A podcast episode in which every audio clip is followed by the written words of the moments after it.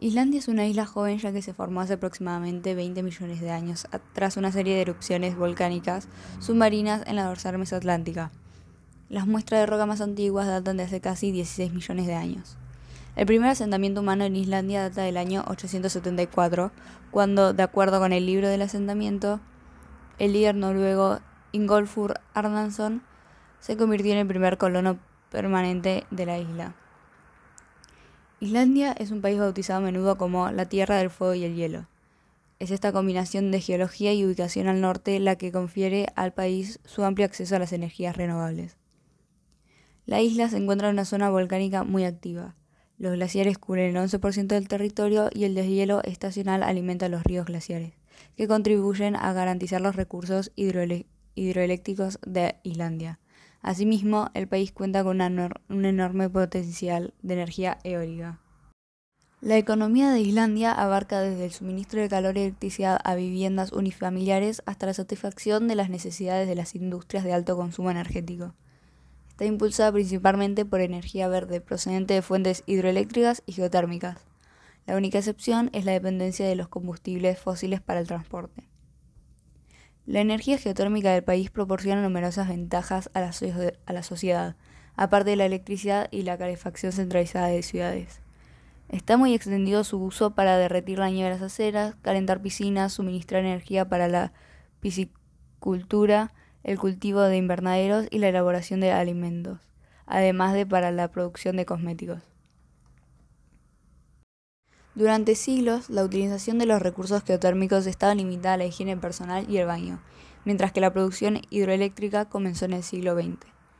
De hecho, hasta comienzos de la década de 1970, el mayor porcentaje del consumo energético del país procedía de combustibles fósiles importados. Pese a las buenas intenciones, no fue la importancia de las energías renovables para frenar el cambio climático lo que dio este desarrollo. La razón que impulsó esta transición era sencilla, Islandia no podía hacer frente a las subidas variables de los precios del petróleo derivadas de una serie de crisis que afectaban los mercados energéticos mundiales. El país necesitaba un recurso energético doméstico, estable y viable desde el punto de vista económico, debido a su ubicación aislada en el borde del círculo polar ártico. A comienzos del siglo XX, un granjero encontró una forma de usar el agua caliente que emanaba del suelo para desarrollar un sistema de calefacción geotérmica primitiva para su granja las corporaciones municipales fueron aprovechando progresivamente este hallazgo, lo que llevó a un estudio más sistémico de los recursos geotérmicos. La tecnología de perforación aportada por la industria petrolera permitió perforar a más profundidad en busca de agua caliente para poder calentar más viviendas. Los primeros proyectos hidroeléctricos, al igual que los geotérmicos, lo desarrollaron granjeros laboriosos con el objetivo de proporcionar electricidad a sus granjas o como parte de un esfuerzo cooperativo entre unas pocas granjas. En 1950 se construyeron 530 pequeñas centrales hidroeléctricas de este estilo en Islandia, lo que dio lugar al surgimiento disperso de un sistema de energía independiente por todo el país.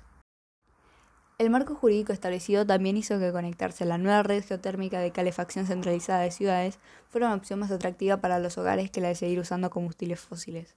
Islandia comenzó a centrarse en el desarrollo hidroeléctrico a gran escala lo cual atrajo un gran número de usuarios de energía industrial a nivel internacional. El objetivo era atraer a las nuevas industrias a Islandia para diversificar la economía del país, crear empleo y establecer una red eléctrica a nivel nacional. Fue la combinación de estos acontecimientos lo que dio lugar a la Islandia que conocemos hoy.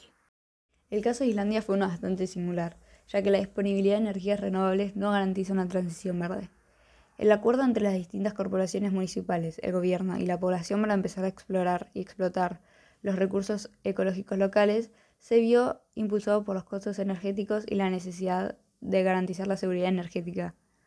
En la década de 1970, el país estaba emergido tras siglos de pobreza y gobierno extranjero, y carecía de la infraestructura básica y los conocimientos necesarios sobre el potencial de sus recursos, así como de la experiencia de emprender proyectos energéticos de gran envergadura. De hecho, en esa misma década, el Programa de las Naciones Unidas para el Desarrollo clasificaba a Islandia como un país en desarrollo. Además, las instituciones islandesas encargadas de proporcionar la financiación esencial eran instituciones de reciente creación y carentes de experiencia. El país tenía y sigue teniendo una densidad poblacional tan baja que el establecimiento de una red eléctrica interconectada resultaba muy costosa. La historia de Islandia aporta valiosas lecciones a los encargados de la formulación de políticas. El país se ha centrado principalmente en difundir sus conocimientos mediante la especialización técnica en el desarrollo de la energía geotérmica.